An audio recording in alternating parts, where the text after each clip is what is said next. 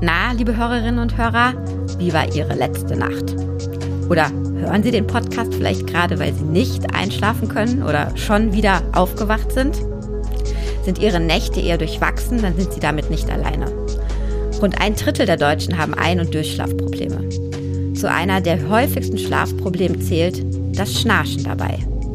Was im schlimmsten Fall nämlich nicht nur den Betroffenen selbst vom Schlafen abhält, sondern auch seinen Bettnachbar stört. Es gibt Studien, die eindeutig sagen, wer laut schnarcht, der schläft schlechter. Dazu kommt, Schnarchen ist immer nicht nur so harmlos oder nervig oder stört eben den Bettnachbar. Schnarchen kann auch ernste Folgen und Probleme mit sich bringen.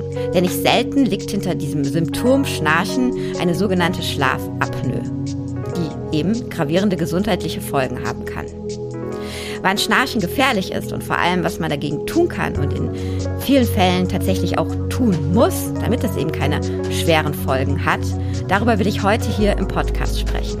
Eingeladen habe ich mir dazu einen absoluten Experten, nämlich Dr. Arne Böttcher. Er ist HNO-Arzt und Oberarzt am Universitätsklinikum Hamburg-Eppendorf, dort in der Klinik und Poliklinik für Hals-, Nasen- und Ohrenheilkunde tätig. Und er leitet die Sektion Schlafmedizin und ist auch noch Mitglied der Deutschen Gesellschaft für Schlafmedizin. Also Sie hören schon so viel Schlaf, da bin ich sehr gespannt, was er uns für Tipps gibt. Mein Name ist Lucia Schmidt, mich kennen Sie, ich bin Medizinerin und Redakteurin in der Frankfurter Allgemeinen Sonntagszeitung und freue mich sehr, dass Sie uns hier heute zuhören. Lieber Böttcher, schön, dass Sie da sind. Ich freue mich. Willkommen im Podcast. Ja, hallo Frau Schmidt, ich freue mich auch hier zu sein. Starten wir direkt mal mit einer persönlichen Frage. Ähm, wir nehmen hier den Podcast so um die Mittagszeit auf. Ähm, wie geht's Ihnen? Sind Sie noch müde? Schon wieder müde? Wie sind Ihre Nächte? Wie ist Ihr Zustand? Danke der Nachfrage. Also momentan geht es mir ganz gut. Ich denke, ich bin äh, recht ausgeschlafen. Ja, ein bisschen Erkältung ist mit dabei, aber das äh, tut eigentlich nicht groß zur Sache. Also mir geht's gut. Vielen Dank. Okay, dann schließe ich jetzt mal laienhaft daraus, wenn es Ihnen so gut geht. Sie schnarchen nicht, denn ein Symptom des Schnarchens ist, dass der Betroffene eben am Tag müde und erschöpft ist. Ähm, und Schnarchen, wie ich schon gesagt habe, ist eben eine der häufigsten Schlafstörungen. Damit wollen wir heute zu dem Thema kommen, über was wir sprechen. Herr Böttcher, wie viele Menschen in Deutschland sind denn eigentlich vom Schnarchen betroffen? Und sind das, wie man denkt, mehr Männer als Frauen? Also da möchte ich zunächst einmal ganz kurz korrigierend eingreifen, weil es ist nicht so, dass ich äh, äh, kein Schnarcher bin. Das bin ich nämlich sehr stark. Aber bei mir persönlich ist es halt so, dass sich keine Pathologie daraus entwickelt hat, also keine Krankheit. Ähm, aber ich weiß es aus zuverlässiger Quelle, dass mein Schnarchen sehr stark ist. Aber das stört meinen persönlichen Schlaf und meine Schlafqualität nicht. Okay, das heißt, wir sind schon direkt bei der, bei der Diagnostik oder bei der Einordnung. Also es gibt Schnarchen, was einen selbst stört und Schnarchen, was einen nicht stört. Richtig.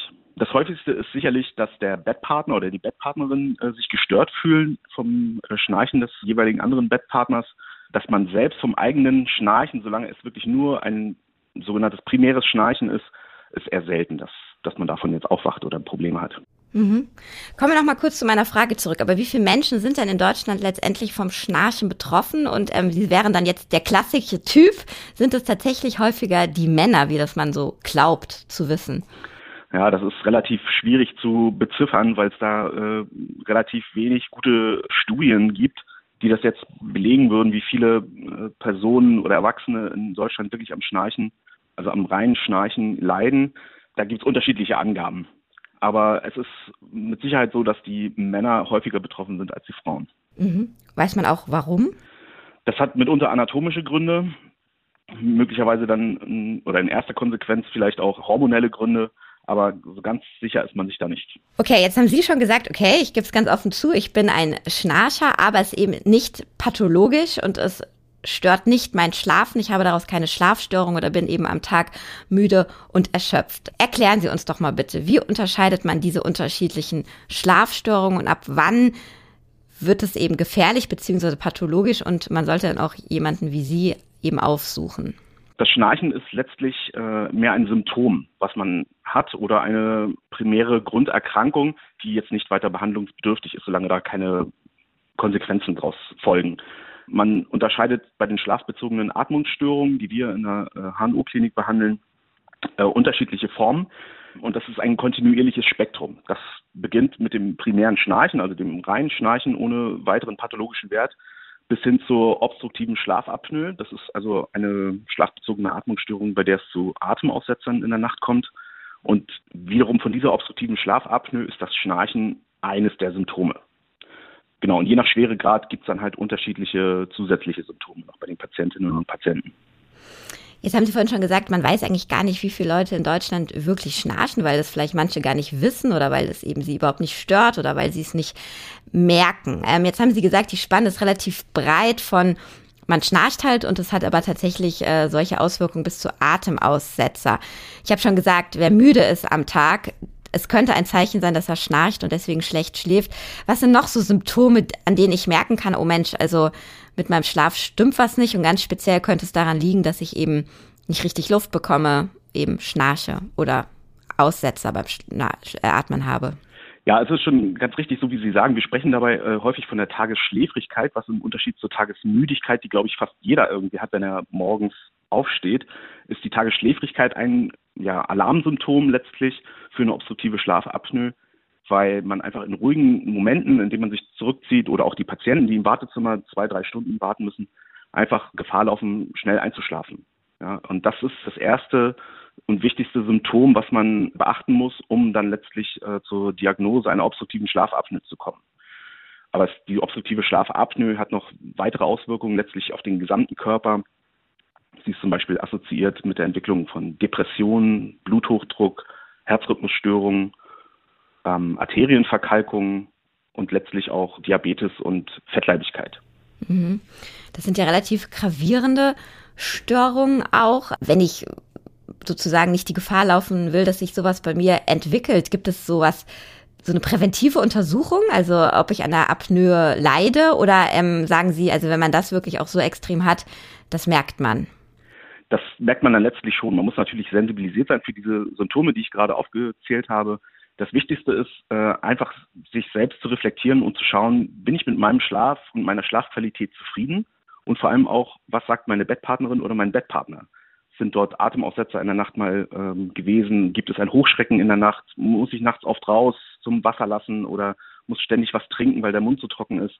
Das sind so die ersten Hinweise. Und ähm, das kann man dann unter anderem kann man das äh, heutzutage mit Smartwatches oder mit äh, verschiedenen Apps auf dem Smartphone in der Nacht überprüfen. Sind, da muss man aber vorsichtig sein, weil die sind alle nicht als Medizinprodukt zugelassen. Wenn man ganz genau das wissen will, dann muss man sich natürlich zum äh, Experten begeben und sich untersuchen lassen. Mhm. Aber klar, Sie haben das jetzt gesagt, Apps und äh, andere Funktionen am Handy sind jetzt keine medizinischen Geräte.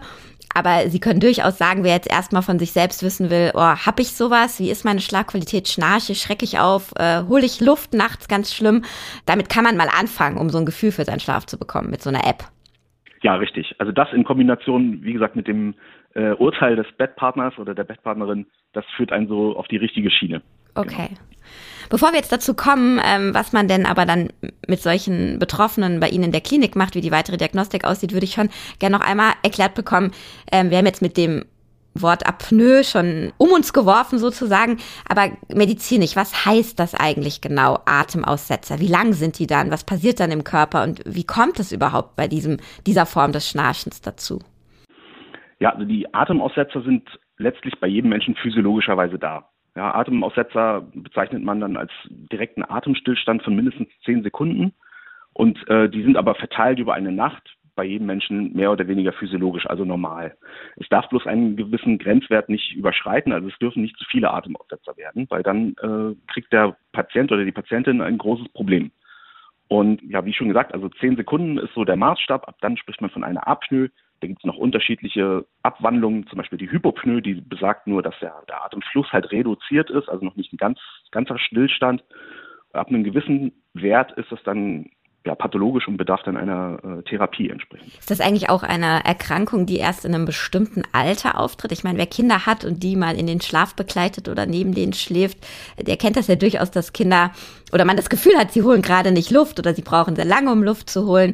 Ähm, aber das ist ja noch nichts Krankhaftes. Also entsteht so ein Schlafapnoe typischerweise im, im höheren Alter oder können da schon auch junge Leute bis Kinder von betroffen sein?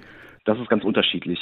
Die Atemaussetzer bei der obstruktiven Schlafapnoe zumindest sind dadurch bedingt, dass der obere Atemweg kollabiert. Auf unterschiedlichen Ebenen. Wir haben da so gewisse Engstellen im oberen Atemweg, die einfach in der Nacht, wenn man ähm, sozusagen die Muskulatur entspannt und man schläft, die sehr stark zu einem Kollaps neigen. Gerade auch wenn man einatmet, weil man bei Einatmung einen Unterdruck provoziert und das dann zum Kollaps der Weichteile im Rachen letztlich führt. Bei Kindern ist es oft mal so, also meistens so im, im äh, jungen Alter, also zwischen eins und vier, ist es so, dass oftmals das Mandelgewebe, da haben wir unterschiedliche Regionen im Rachen, dass das anschwillt. Aus welchen Gründen auch immer. Da gibt es ganz unterschiedliche Ursachen. Also große Mandeln, großer Zungengrund oder was man bei Kindern auch Polypen nennt, das ist hinten im Nasenrachen. Wenn das dort blockiert ist, kommt es schnell zu einer ja, zu einem Kollaps der oberen Atemwege und dann sprechen wir dann von der kindlichen obstruktiven Schlafapnoe. Das sehen wir relativ häufig. Das ist einer unserer Standardeingriffe in der HNO-Klinik, wo wir dann das Mandelgewebe verkleinern oder komplett abtragen, um den Atemweg freizukriegen, damit die Kinder natürlich eine gute Nacht haben, gut schlafen können, aber auch dann in letzter Konsequenz auch gut hören können und eine gute Sprachentwicklung kriegen. Mhm. Dann gibt es im jugendlichen Alter und im jungen Erwachsenenalter sicherlich so ein, so ein Dip. Also da ist die Prävalenz nicht ganz so hoch von der obstruktiven Schlafapnoe, aber das nimmt dann ab dem Erwachsenenalter, ab 30, 40, nimmt es langsam zu und äh, erreicht dann so ihren Höchststand so im fortgeschrittenen Erwachsenenalter so um die 50. Mhm. Das hängt aber mit dem Alter zusammen und der ja, Gewebeerschlaffung und unterschiedlichen anderen Faktoren noch. Mhm.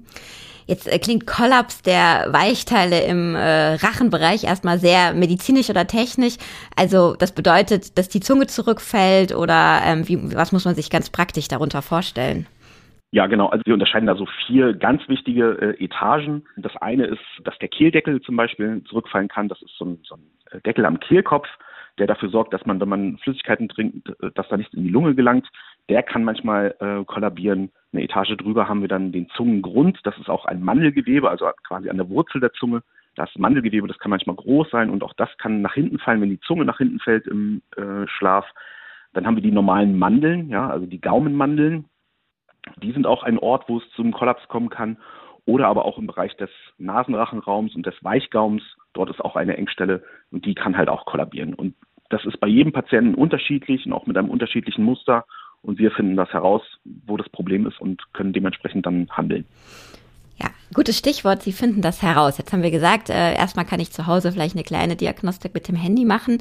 Mm, jetzt komme ich aber zu Ihnen. Entweder weil ich wirklich Symptome habe, mir es nicht gut geht oder eben weil Bettnachbar Bett oder Bettnachbarin sagt, Mensch, du musst da was tun.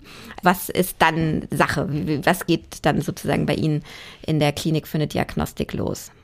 Ja, also der Patient oder die Patientin, die müssen sich zunächst einmal zum Hausarzt begeben oder zum HNO-Arzt, zum Niedergelassenen.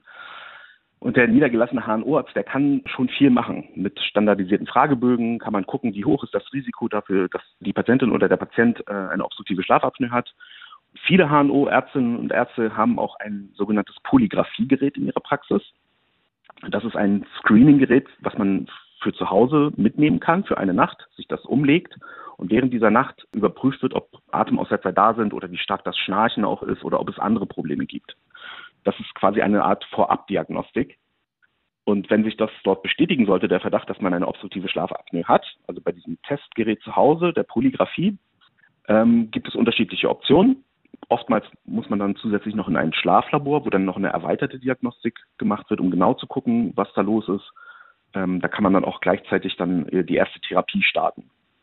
Mich würde schon noch mal interessieren, Schlaflabor, das klingt ja irgendwie auch sehr technisch. Also ich war jetzt beim HNO-Arzt oder beim niedergelassenen Hausarzt und das hat sich irgendwie weiter bestätigt, äh, mit meinem Schlaf stimmt etwas nicht. Und jetzt komme ich in so ein Schlaflabor oder eben zu Ihnen als absoluten Experten. Ähm, was passiert dann? Man hat so Bilder von Menschen im Kopf, die dann so Masken tragen beim Schlafen oder so. Also was genau wird da dann untersucht und wie bekommen Sie am Ende wirklich raus, an welcher Schlafapnoe derjenige leidet, also welche Weichteile eben kollabieren oder was der Grund ist? Ja, also es gibt unterschiedliche Geräte und unterschiedliche Methoden. Das jetzt hier aufzuzählen, das würde sicherlich den Rahmen sprengen. Letztlich guckt man einfach, wie der Atemfluss in der Nase ist. Darüber wird geguckt, ob eine Apnoe, also ein Atemaussetzer da ist oder nicht, oder ob der Atemfluss einfach verringert ist. Es wird natürlich Blutdruck und Sauerstoffsättigung, Puls, das wird alles gemessen. Es wird auch geguckt, ob die Atemexkursion vom Brustkorb und Bauch da ist. Das heißt, atmet der Patient überhaupt richtig? Sehen wir das anhand der Bauchbewegung, anhand der Brustkorbbewegung. und unterschiedliche weitere Messungen, je nachdem, welches Gerät man hat und wo man das untersuchen lässt. Im Schlaflabor kommt dann zusätzlich noch eine Videoanalyse, sodass man zum Beispiel Schlafwandler ähm, genau sehen kann oder es wird, es wird die Muskelaktivität der Extremitäten äh, abgeleitet oder auch von der Kaumuskulatur oder der Augenmuskulatur, um zu schauen, was für ein pathologisches Muster letztlich vorliegt. Und dann kann man ganz individuell auf den Patienten eingehen und entsprechend der äh, vorliegenden Erkrankungen Therapien einleiten.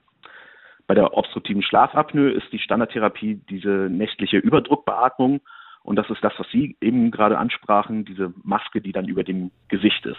Mhm. Also das heißt, das ist praktisch schon Therapie und noch gar nicht äh, Diagnostik. Ich will noch eine Frage zur Diagnostik stellen. Ich stelle mir das vor, wenn man dann in so einem Schlaflabor wirklich schlafen muss, zeigen Menschen da überhaupt sozusagen ihr natürliches Schlafverhalten oder ist das nicht äh, automatisch verändert, weil man eben in diesen in dieser Klinikatmosphäre und unter der Aufregung beobachtet zu werden vielleicht gar nicht so gut oder lange oder wie auch immer schläft, wie man es zu Hause tut?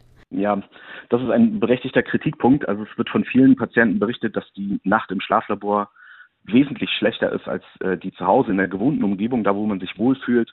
Ähm, man hat natürlich ein fremdes Bett, man hat möglicherweise äh, unangenehm sitzende Kabel, also die Verkabelung in einem Schlaflabor, die ist wirklich aufwendig. Man hat Elektroden an der Schädelkalotte, also am, am, am Kopf und überall Sensoren, die natürlich auch die Bewegungseinschränkungen dann äh, zur Folge haben in der Nacht. Und das ist natürlich unangenehm. Es gibt mittlerweile aber auch ganz reduzierte, naja, Smart Devices wäre vielleicht übertrieben, aber ähm, kabelfreie Devices, mit denen man zu Hause auch eine ausgedehnte Schlafdiagnostik machen kann. Also es ist nicht immer notwendig, direkt ins Schlaflabor zu gehen. Mit kleineren Geräten funktioniert das in erster Linie auch. Und das würden Sie jetzt, also wir haben ja wahrscheinlich Hörer und Hörerinnen, denen es vielleicht so geht, dass sie vor so einer Diagnostik stehen oder ähm, darüber nachdenken, das mal machen zu müssen. Würden Sie denn erstmal empfehlen, möglichst viel zu Hause zu machen? Ja, das ist äh, vor allem auch äh, zwingend notwendig, weil äh, das ist in Deutschland die Grundvoraussetzung dafür, überhaupt die Erlaubnis zu haben, in ein Schlaflabor zu gehen, ist nämlich, dass man diesen, dieses Home Sleep Testing äh, gemacht hat, also diese Polygraphie ambulant zu Hause bei sich selbst. Ohne die kommt man gar nicht ins Schlaflabor, als zumindest gesetzlich Versicherter. Jetzt kommen wir mal zur Therapie. Sie haben eben schon gesagt, am Ende kann da eine, eine Maske sein, mit der man schlafen muss. Aber Sie haben auch gesagt, es gibt unterschiedliche Gründe und auch unterschiedliche Schweregrade dieser Apnoe. Erzählen Sie doch mal, was ist sozusagen die Therapie, die dann folgen kann und wie hängt die eben mit der Schwere zusammen? Der Goldstandard für die Therapie der obstruktiven Schlafapnoe ist äh, bislang noch die äh, nächtliche Überdruckbeatmung. Das heißt, man hat eine Maske auf Nase und Mund oder nur Nase. Da gibt es auch ganz unterschiedliche Modelle oder übers gesamte Gesicht. Ähm, und die hat einen kontinuierlichen positiven Druck. Und dieser Druck, der sowohl bei Einatmung als auch bei Ausatmung vorhanden ist im oberen Atemweg, sorgt dafür, dass die oberen Atemwege pneumatisch geschient werden. Das heißt, durch den Druck wird ein Kollaps der Schleimhäute oder der Strukturen dort im oberen Rachen verhindert. Und das ist erstmal das, was jeder Patient eigentlich über sich ergehen lassen muss, um zu gucken, ob er mit dieser Therapie gut klarkommt. Und da gibt es unterschiedliche Toleranzen und unterschiedliche Beschwerden, die die Patienten dann während dieser Therapie äußern. Es gibt viele Patienten, die damit sehr gut klarkommen, aber auch sehr viele, die die Therapie nach einer gewissen Zeit wieder abbrechen. Mhm. Weil man sich nicht so frei bewegen kann im Schlaf, weil man über das Gerät gestört wird oder was sind so die häufigsten, sag ich mal, Nebenwirkungen? Ja, das hängt immer vom, vom individuellen Patienten ab. Ähm, der Druck der Maske stört viele. Man hat ähm, den Beatmungsschlauch ständig in, in Kopfnähe. Das heißt, so die klassischen Bauchschläfer oder die, die viel wühlen im, im Bett, werden dadurch gestört. Ähm, es gibt Kontaktexzeme, also dass die Haut reagiert auf diese Maskenmodelle bei Patienten, die eine sehr, sehr schwere obstruktive Schlafapnoe haben, bei denen muss man auch einen gewissen Druck an Luft äh, applizieren, damit überhaupt diese Schienung des Rachens stattfinden kann. Dementsprechend fest muss die, der Gurt der Maske gezogen werden, damit der, die Maske auch dicht ist, damit keine Luft entweicht. Dann entweicht Luft aber auch oft mal und ähm, strömt dann so in die Augen und macht dann Augenentzündungen. Manche kriegen Beklemmungsgefühle und können sich das gar nicht vorstellen. Manche sagen sofort, nein, das, so möchte ich nicht schlafen, so kann ich nicht schlafen. Und ja, letzten Endes ist ja jeder dafür verantwortlich, dem Patienten oder der Patientin einen angenehmen Schlaf zu generieren ja, oder zu garantieren. Was machen Sie denn dann, wenn jemand kommt und sagt, ich kann das nicht, ich will das nicht, das funktioniert nicht, das belastet mich zu sehr? Was gibt es denn für Alternativen zu diesem Goldstandard, wie Sie gesagt haben, oder gibt es überhaupt welche? Ja, da gibt es einige Alternativen, auch ganz clevere Alternativen. Das hängt aber auch da wieder individuell vom jeweiligen Patienten oder von der Patientin ab. Wie ist die Anatomie? Ähm, wie verträgt der Patient das? Was für Grunderkrankungen sind da? Wie stark ist die obstruktive Schlafapnoe? Es gibt zum Beispiel ähm, Unterkieferprotrusionsschienen. Die sorgen dafür, die werden beim Zahnarzt angefertigt und die sorgen dafür, dass der Unterkiefer einfach weiter nach vorne verlagert wird in der Nacht durch eine Schienung am Oberkiefer und Unterkiefer. Und durch diese Vorverlagerung des Unterkiefers bleibt der Atemweg hinten zumindest auf Unterkieferebene geöffnet. Äh, das funktioniert bei vielen Patienten sehr gut, aber auch da gibt es einige Patienten, die äh, damit Probleme haben, so nicht schlafen können, Probleme am Kiefergelenk kriegen oder an den Zahnhälsen, ganz unterschiedliche Beschwerden. Aber das funktioniert in den meisten Fällen funktioniert das sehr gut. Eine andere Alternative ist äh, zum Beispiel, dass Patienten eine Rückenlageverhinderungstherapie probieren. Das muss man sich vorstellen wie einen Rucksack, den man so aufhat mit einem Keilkissen hinten, die einfach verhindert, dass man in Rückenlage gerät. Weil wenn man in Rückenlage ist, wirkt die Erdanziehungskraft sehr stark auf den Rachen, auf die oberen Atemwege und fördert somit den Kollaps. Und wenn man im Schlaflabor oder bei der äh, Schlaftestung zu Hause gesehen hat, dass vor allem die Atemaussetzer in Rückenlage stattfinden, dann ist das eine valide Option und kann den Patienten angeboten werden. Aber auch da klagen die Patienten oftmals, dass sie mit dem äh, Rucksack, also da gibt es unterschiedliche Bezeichnungen, Backpack, wie auch immer, nicht gut schlafen können. Weil manche schlafen oder sehr viele Patienten sogar schlafen hauptsächlich auf dem Rücken. Und das ist dann für viele an, äh, unangenehm. Das gleiche gibt es auch als aktive Variante, sodass man sich einen Gurt umbindet, wo man dann ein Vibrationssignal kriegt, so wie man in Rückenlage ist. Und dann wird man quasi konditioniert in der Nacht im Schlaf, ohne dass man es merkt, eine Seitenlageposition einzunehmen. Das sind so die, äh, die Alternativen. Wenn man aber wirklich einen ausgeprägten Befund hat und auch diese Alternativtherapien nicht verträgt, bieten wir zum Beispiel auch den Zungenschrittmacher an. Und das ist ein Gerät, was für eine Zungenbewegung nach vorne sorgt und damit den Atemweg offen hält. Okay, das ist aber sozusagen, wenn ich Sie richtig verstehe, eher die, die letzte Möglichkeit, wenn alles nicht funktioniert hat. Ja, es ist also als letzte Möglichkeit, das wäre wahrscheinlich der Therapieform nicht gerecht. Ähm, es ist letztlich eine Zweitlinientherapie, die auch durch die Deutsche HNO-Gesellschaft und die Deutsche Gesellschaft für Schlafmedizin so empfohlen wird in der aktuellen Leitlinie. Es ist letztlich die erste Alternativtherapie für äh, Patienten mit ausgeprägter, also mittlerer bis schwergradiger obstruktiver Schlafapnoe, die eine Maske nicht versuchen. Und diese Therapie ist sehr gut, funktioniert sehr gut und hat eine sehr große Adherenz bei den Patienten. Also das heißt, die Patienten bleiben sehr lange bei dieser Therapie im Vergleich zu den anderen Varianten, also Rückenlageverhinderungstherapie, Unterkieferprotrusionsschiene oder auch PAP-Therapie, also diese äh, CPAP-Maske. Mhm. Und wie muss man diesen Schrittmacher sich vorstellen? Wo wird er hingesetzt und wie genau funktioniert er? Ja, der stimuliert äh, auf elektrische Art und Weise den Unterzungennerv ein kleines Signal und da gibt es unterschiedliche Modelle. Das äh, häufigste Modell ähm, detektiert am Brustkorb, wann eingeatmet wird, weil bei Einatmung der Unterdruck im oberen Atemweg entsteht und somit weiß der Schrittmacher genau, wann, wann er den Stimulus abgeben muss, also die, den elektrischen Impuls. Und dieser sorgt dann halt für die nach vorne Bewegung der Zunge. Und der sitzt wie ein normaler Herzschrittmacher unter der Haut, meistens an der rechten Brust den kann man dann so ein bisschen tasten unter der Haut. Man sieht aber nicht sehr viel. Wird über zwei kleine Schnitte implantiert und dann wird ein Kabel verlegt von diesem Schrittmacher, von dem eigentlichen Impulsgeber. Und das wird dann an den Unterzungennerv, den sogenannten Nervus hypoglossus, implantiert.